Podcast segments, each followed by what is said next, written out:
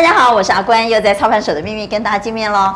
大家一定有感受到，经过降级之后呢，现在开始人变多了，车变多了，有报复性消费、报复性旅游、报复性吃喝玩乐。问题是会有报复性买房吗？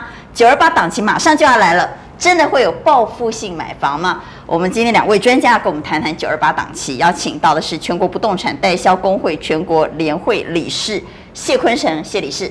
好，各位观众，大家好，大家晚安。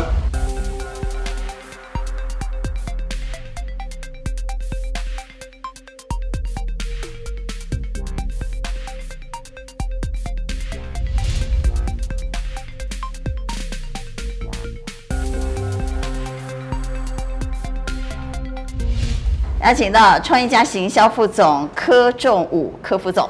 好，谢谢理事长阿娟姐，各位观众，大家好。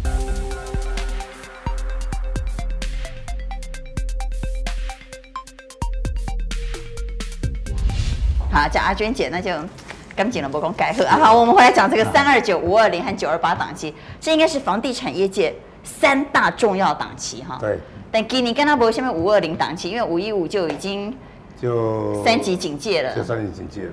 好，所以全部都关起来了。全部都关起来。对。所以五月份，特别是从五一五到现在，对这段时间几乎房地产都停摆的。对。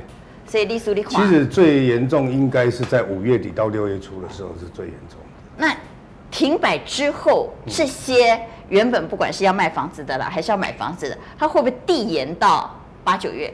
会，会啊，一定会。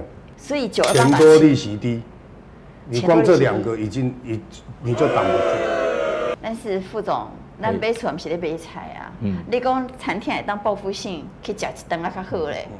佚佗会当报复性去佚佗一摆较趣味的旅游，但是买厝还是归清班呢？是咩那报复性被？呃，主要是因为五月中过后，这一次三级是全国性的了哈，它并不是针对某个产业。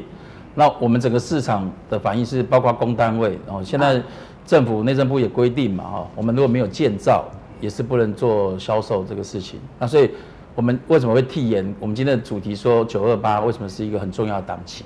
好，就从五二零开始，好，我们的所有的建造，还有很多不管使用执照，好，都因为工单位在分流，然后也在限制一些这个呃民众去洽工等等的，所以几乎都没有办法做审核，哦，甚至会刊的的部分，所以整个都都延到真正降到二级，好，所以最近这几周，积到降到二级以后才开始审，啊，没有错，对，啊，所以那个时候很多案子准备中的，如果你没有建造，你也没办法如期的。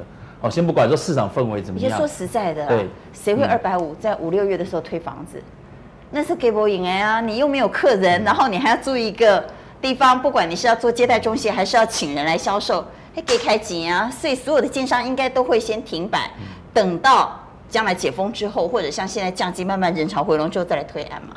不过我个人是不太一样的见解了哈。哦、虽然是疫情是这么严峻哈，可是因为。呃，这几年其实你会发现哈，呃，线上的这个就是我们的生活啦，人的生活好依依赖这个线上。你看现在，呃，各位买东西都是在网络上，好，买卖房子现在买房子至少基本基本你能够基本的介绍，好，基本介绍你至少可以透过线上的服务，你可以得到说基本的了解。那当然，你如果最后你必须要确认你要不要呃成交哈，还是要到碰面谈。啊，所以这个东西就程序上会跟以前有点不太一样。但那应该是一般的中古屋市场吧？没有。如果预售市场，预售现在其实这一次，还有在，他这一次在整个三级警戒之后，其实也给业界一个非常好的一个提升的机会，就是说，以前我们觉得买房子不可能在线上，是。其实这一波真的是有有办法在线上，而且真的有人在这段时间推案，线上赏屋，对。然后线上带看，线上看样品屋，嗯、然后甚至线上就直接下定，然后下完定之后，嗯、我挑好了房子之后，我才到现场去确认确认，然后签约。因为线上其实已经可以做到真的，线不转路转、了，因为线上可以真人服务嘛，它可以做到这样子的，对不对？哦、我们现在用赖的这个软体，哦，就是你可以请客户先加赖，哦、我们也是销售的人员，也是跟他加赖之后，可以直接线上。哦，不管是画面分享画面等等都可以去做。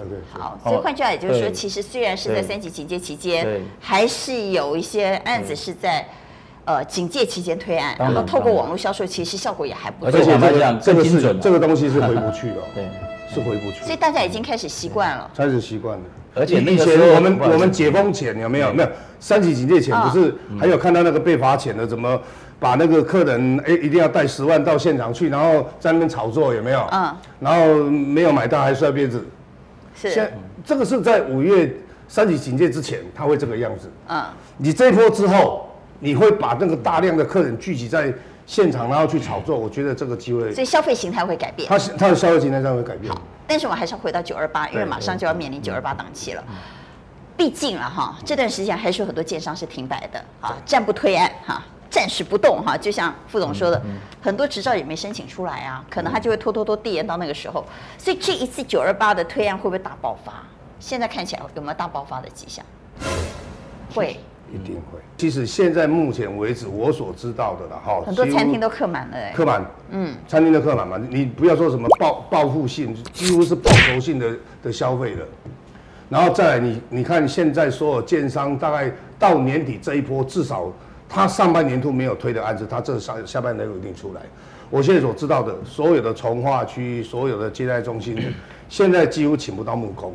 以前呢，我们通常在这种大档期买房子，对我自己买房子的时候，我会选大档期买。为什么呢？因为这时候是推案量多，那我就可以货比三家不吃亏。第二个呢，溢价空间大。我会当跟你讲，哎，隔壁为偌济，我涨价去看一个案为偌济，所以它会有比较大的溢价空间。但据说有了十加二点零之后，这个溢价空间越来越小，越来越小，越来越小，甚至于呢，现在趋势是，哎，买衣服都不见得不二价，不想不到现在连买房子都有不二价，真的是有这样的情况吗，副总？呃，主要是现在因为七月一号，今年七月一号开始就是开始实登二点零嘛，它最大的差异就是说，现在以前是预售可能不用立即实登。现在是等于预售哦，也也都要实登三十天内哦，成交现在都很快了吗？很快马上就可以看到，就是一个月内你一定要登出来，所以表示说现在这个预售也没有豁免权的哦，所以等于说不管你买预售的，你买成屋的哦，那都新成屋都一样哦，你的合约完成之后三十天就要揭露，所以那个溢价的弹性就变小，所以变成说现在我们在销售的以七月一号现在已经是八月了哈，等于已经乱了快两个月哦。包括我们之前七月一号以前的案子，我们现在还有在卖的。嗯，其实我们也都响应，至少我们公司了哈，很多个案都响应现在的这个政策。我们直接就把价格落下来，直接就告诉你这一户多少钱你可以买。为什么？因为我已经有卖，前面可能我已经卖了五成、六成、七成的一个一些数字在那边，所以后面这个我就直接，因为现在消费者，你们、你、你们媒体的资讯很发达嘛，消费者也知道这个状况。所以他来的时候，如果我还开一个开一个高价让你去杀，基本上消费者会认为我们应该头壳有问题啦。可是副总，嗯，买房子不杀价，你觉得投没有投资人或消费者可以接受吗？啊，这民族性，所以也干嘛讲？哎，几千万的厝别当台给，也干嘛就奇怪？对，那民族性啊，所以我我举个例子给你听。那一天当然是呃同业啦，我不讲哪一家哈。刚我一个朋友，他的表妹要去买，好，他的呃十八平而已了哈。嗯，在台北市一千四百。四十一万，一千四百四十一万，不二价。对，他回去跟他老爸说我要买这房，他老爸说神经病，他说哪有那么硬的，连一万块数字又不好听，还一万块都不能谈，好，就来问我说有没有机会，让我去了解以后，他们确实是不二价，好，那当然现在因为他的案子刚开始，还是有一些哦，可能有一些搭搭一些什么赠品之类的哈，那我可以帮他要到一些资源，但是不会多，好，但是一个皮毛级而已。哦，所以现在这表示什么？其实同业间，包括我们自己也都在反映这个事情，就是说，只有两个状况会产生，一个就是直接不二价，第二个就是采用一个缩短溢价的这个比例。那缩短溢价就是您讲的，可能有些案子它必须还是要满足客户稍微谈个价的这个这个这个想法，但是绝对不是像过去说啊，我开的很高，好，然后大家在在里面拉锯，现在基本上是不会有这个问题。所以现在溢价空间大概多少啊？啊，现在溢价空间目前现在大家都不会。超过九折了，那大概在平均九五上下的最多，哇，这是一点点而已，而且它因案而异。而且现在消费者他要来看房子之前，几乎都会在线上先作业的。所以他其实要登录。没有没有，他们有讨论，他们讨论过了，都讨论过了。哦，你说网络上讨论，上一定要网上讨论的。买多少钱，买什么平数，买什么的，几乎都。嗯所以现在价格都很透明了。现在其实这些年群主很厉害。他今天不是我去看的，我才知道你的资讯。我是先了解你的资讯之后，我才去看你的房子。你的资讯了解完以后，我认为不 OK，那我就不去看了。所以现在每一个建设公司也好，或者是代销也好，几乎在网络上这一块，你就必须要经营的很好，你不能有负评。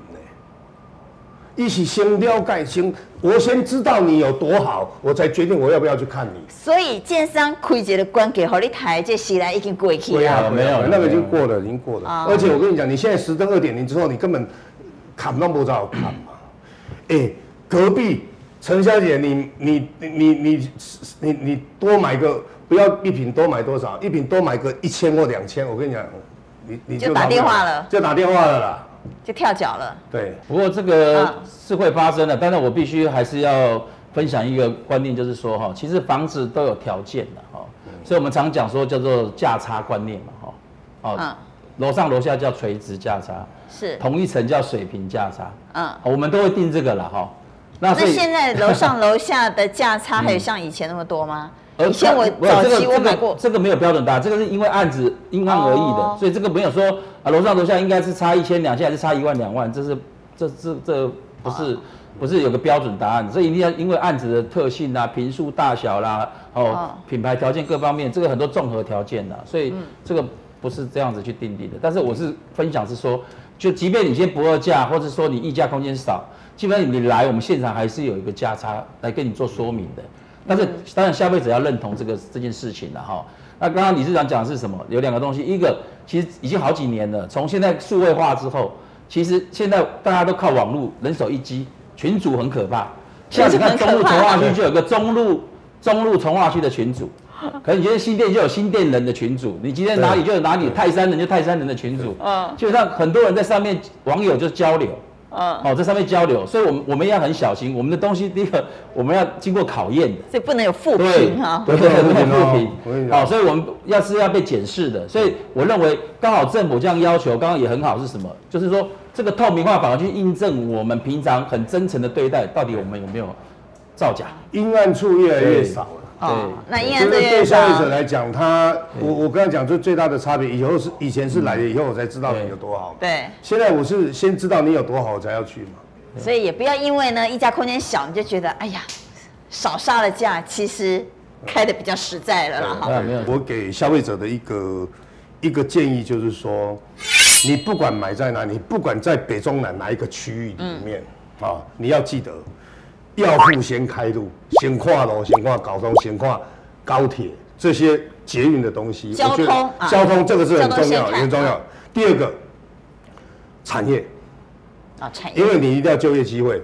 我们举个例子哈，我最近大概听那个几个业主在讲竹北跟新竹，现在新竹跟竹北是一地难求，他从三十几万到五十万是一年。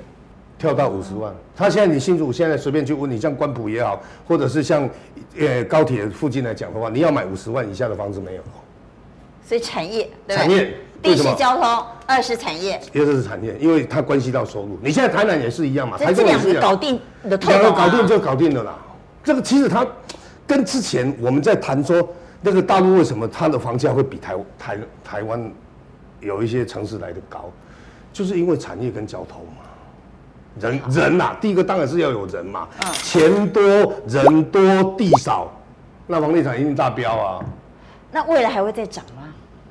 听讲因为通膨的关系，通膨啊，现在原物料成本越来越高，营建成本，营建成本哈，光一个营建成本至少多了三万起跳，一平啊，一平，一平三万起跳。现在是土地都不要钱，土地都不要钱，光盖。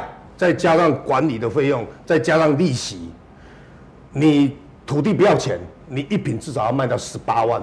就是盖房子成本就要。就是好的，就土地政府出嘛，政府出啊，你就十八万不是豪宅等级的了，都破都一般出来怎么会办呢？普普通这样子大概十八万。那如果再加上土地成本？对啊，你说啊，所以所以二十五万三十万起跳是很正常的事啊。是基本咖的。好，那特别是哈，要讲这个成本提高，特别是有护国神山在的地方，据说了哈，嗯，找无工人啊，对，工人贵该被洗。我们来看哈，护国神山是变成房市靠山呢，包括龙潭、竹市东区、宝山、竹南、大雅、善化、新市、安定哈，这都是有有台积电，不然就是有我们。大企业在的这个地方哈，这些护国神山应该叫护国群山们哈。对房市来讲，当然就像李叔所讲哎，有产业，对，就有人，有人就有需求嘛哈，所以当然它会有基本盘。对，但是这些地方是不是也代表营建成本是遇小不易，房价上涨的空间也会比较大？这样讲比较快了哈。缺工缺料，营建成本，营营建成本加高，那是全台湾，呃，台湾这几六都的六都区里面共同的问题。但是有台积电有新厂房的更严重。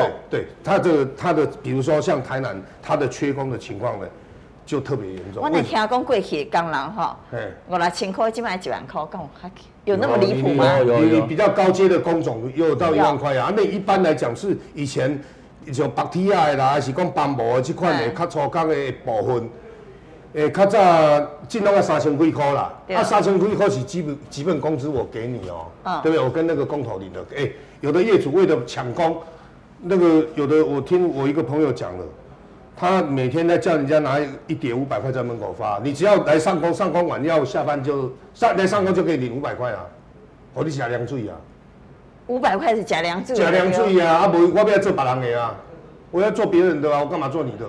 人家对面那个下午都有蚵仔蚵仔煎然后讲，真的还假？真的，我骗你啊！我我跟你讲，真的，抢到抢了。那我我抬到 抬到一个两个业主，那那个工地隔壁而已啊。嗯。他这边缺工有没有？他在这边做嘛。嗯。然后那个那个，等一下，哎，我跟你讲，明天到这边做，啊，就隔壁而已啊，啊，抢工抢成这样子。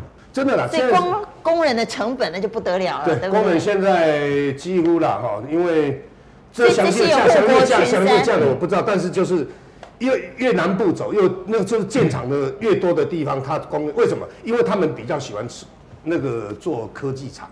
第一个科技厂的工资比较高了，第二个它的难易度比较简单，因为厂房就是大嘛，那很好做嘛。啊，你做做那个住家来讲的话，就是。几间几间小小间的，然后那个搞得很复杂啊，他们喜欢比较做简单的。所以如果观众朋友你不知道你买的房子会不会涨呢？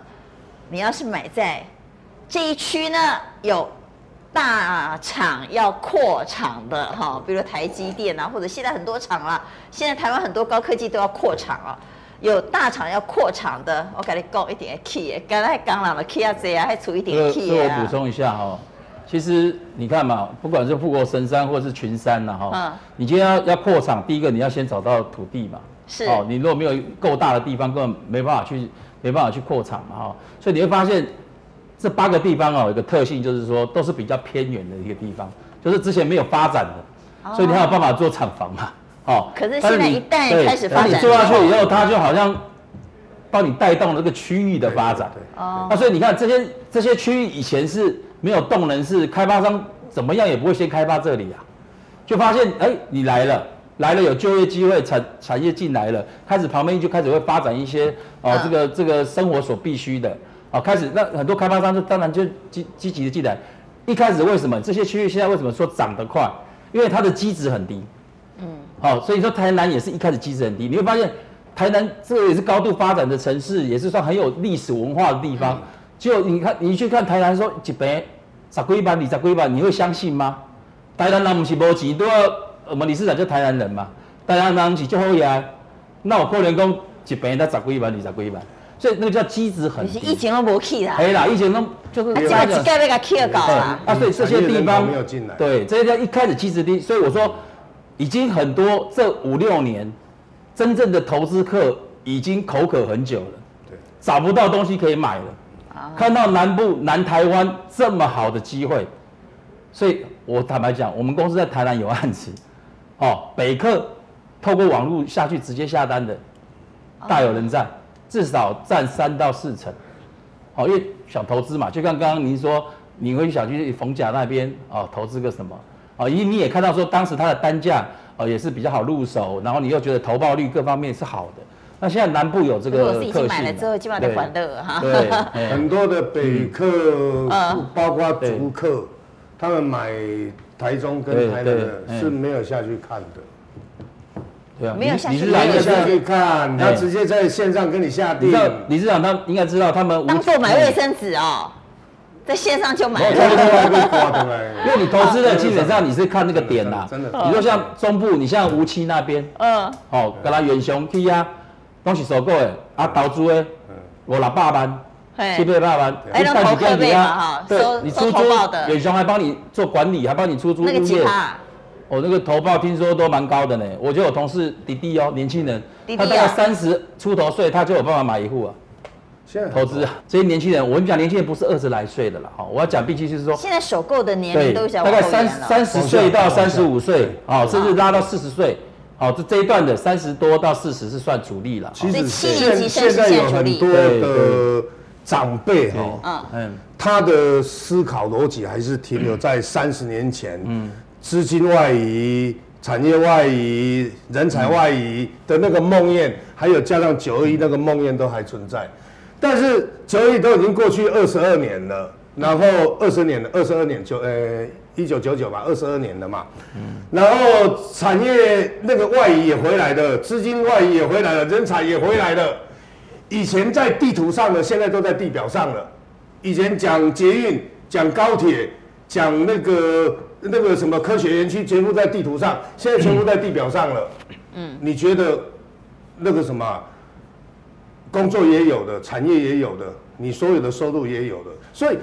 我说我说哦，我我去年三月份哦的印象最深刻，刚 COVID-19 来的时候，呃，车上呃路上没人哈、哦，然后那个也不堵车的，你觉得出去开车的时候开好快好舒服，可是你有没有觉得很恐怖？很稀微呀。对吧？阿弟都是因为。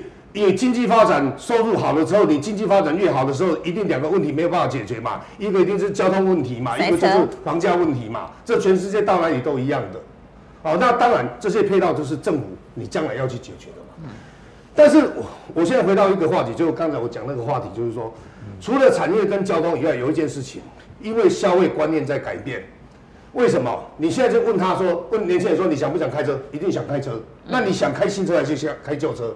你刚刚说他们都想开新车啊？对呀，啊你你你你同样也是一样嘛。我宁愿去做一个二十几平的两房，我也不要去做做四十平的的三十年的房子嘛。这个就是年轻人嘛，嗯，对不对？所以说我才讲说这一波的的那个什么的那个整个房地产好，不是因为除了资金跟所谓的利息这一个问题，这个这个这个嗯条件以外，再来就是产业嘛。因为三十年前是钱往外跑，人往外跑，然后那个产业往外跑，现在是全部跑回来嘛，所以那产业回来的就有工作了嘛。再来就是什么？消费观念在改变。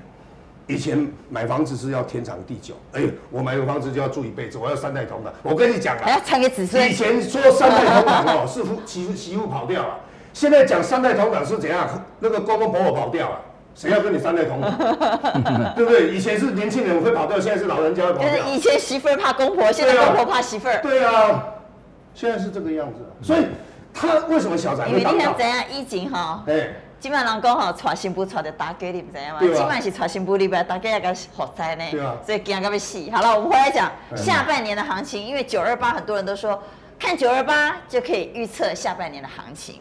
那九二八当然现在还没有开始嘛，哈，但是慢慢已经闻到那个味道了。所以副总来谈谈下半年行情你怎么看？呃，因为九二八，我觉得它有个指标就是说，哈，就是说这个降二级之后，嗯，等于二级到九九月底，等于是已经也也也两个两个月以上了嘛，哈，那应该加上说整个的呃施打率的呃百分比提升，好让。这个民众回回归到正常生活的自由度更高，好，那这个对所有的产业啊，也不止房地产啦，我相信是看好，对很多百业哦，一定都都有所提升啦。那对我们房地产而言，就刚刚讲，虽然可以线上先了解，可是说实在，买一个这么大的金额的东西哈，你不到现场看一下长什么样子哈，不管成屋预售，总是要看一下环境啊，看一下你的坐落位置，不到现场还真的没有办法哦，百分之百的放心的去买，好，所以我们认为九二八，呃，为什么我们刚刚前面回溯就是说，因为整个三级疫情的三个月的延迟哈，造成九二八我们很期待这个档期，就是说只要这个自由度增加，好，安全性增加，我们相信大家已经蓄势待发了哈，好，那天这个你们的同事问我说，那会不会爆量？我说。大家都已经积那么久，当然是要在一个状况之下，当然会出来啊，量一定会增加。好，那价格的部分我刚刚也讲了，好，现在因为七月一号实价登录，所以价格慢慢渐渐的透明化了。那价格会涨的原因是什么？刚刚也前面也提到很多，好，原物料增加，工资增加，加上你今天如果是从化区，你的土地购入成本本来就已经越来越买，越买越高，土地越取得越高，营造成本也增加。刚刚你这样讲说十八万，其实我下午去开个会。建设公司才跟我讲，他本来当时投报预估是十六万，他最近开始去采发，开始是各项以后，他发现没有二十万，他没有办法盖这个房子。盖不起来。对，从十六万就涨到二十万，你基本上数学一算，现在平均都是三成以上，好、嗯，增加三成以上，好，所以现在以前可能盖一个十五六万的房子，算在台北市来讲，算是可能中等高一点，你现在就要花到将近二十万。那所以就是说下半年的行情呢？对。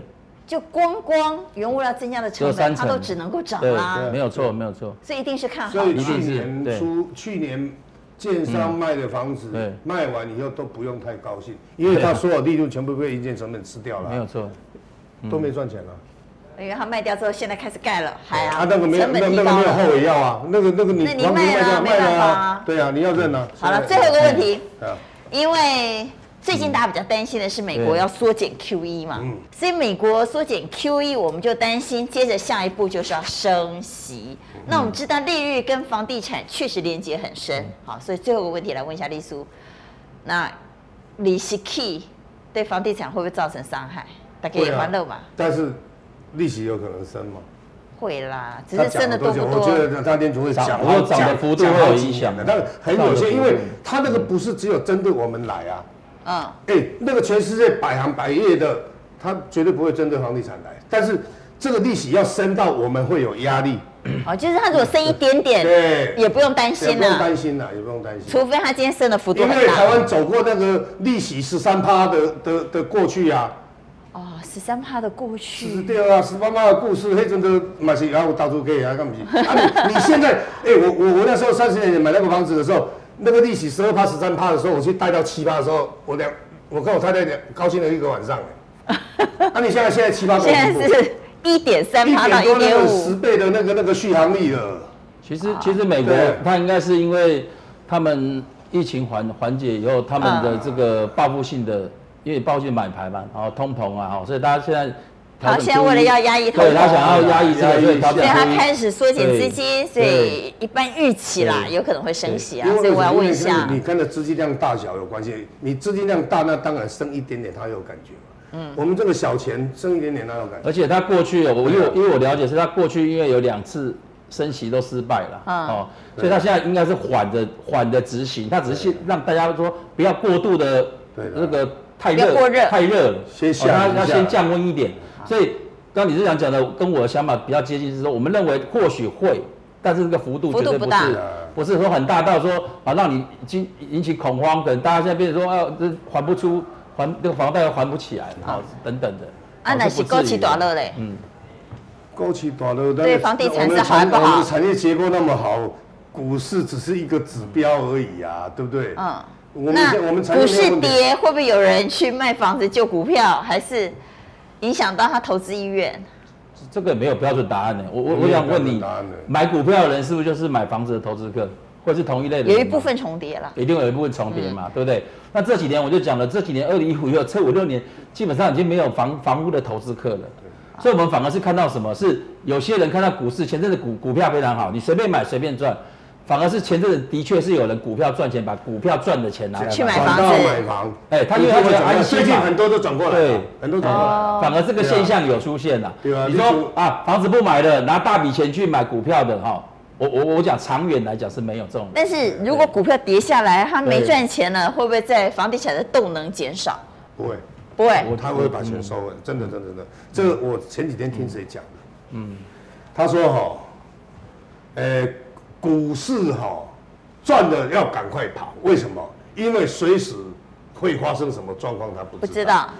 但是我跑了以后，我赶快去买房子，为什么？因为房子我看得到、摸得到，啊，而且是怎样？我只要愿意等，我都会赚钱。我一定等得到它上涨的那一天。所以，所以这个东西变成就是说，已经变成是大家的全民共识了。嗯，就是高期赶快捞，能捞赶快捞，但是房市。还是一个比较透懂的，比较透懂的地方了，因为它毕竟还是比较实体的东西嘛。好，所以我们相信，我们也期待九二八档期能够再度看到房地产的融景。好，谢谢李师接受我们的访问，也谢谢柯副总，谢谢。谢谢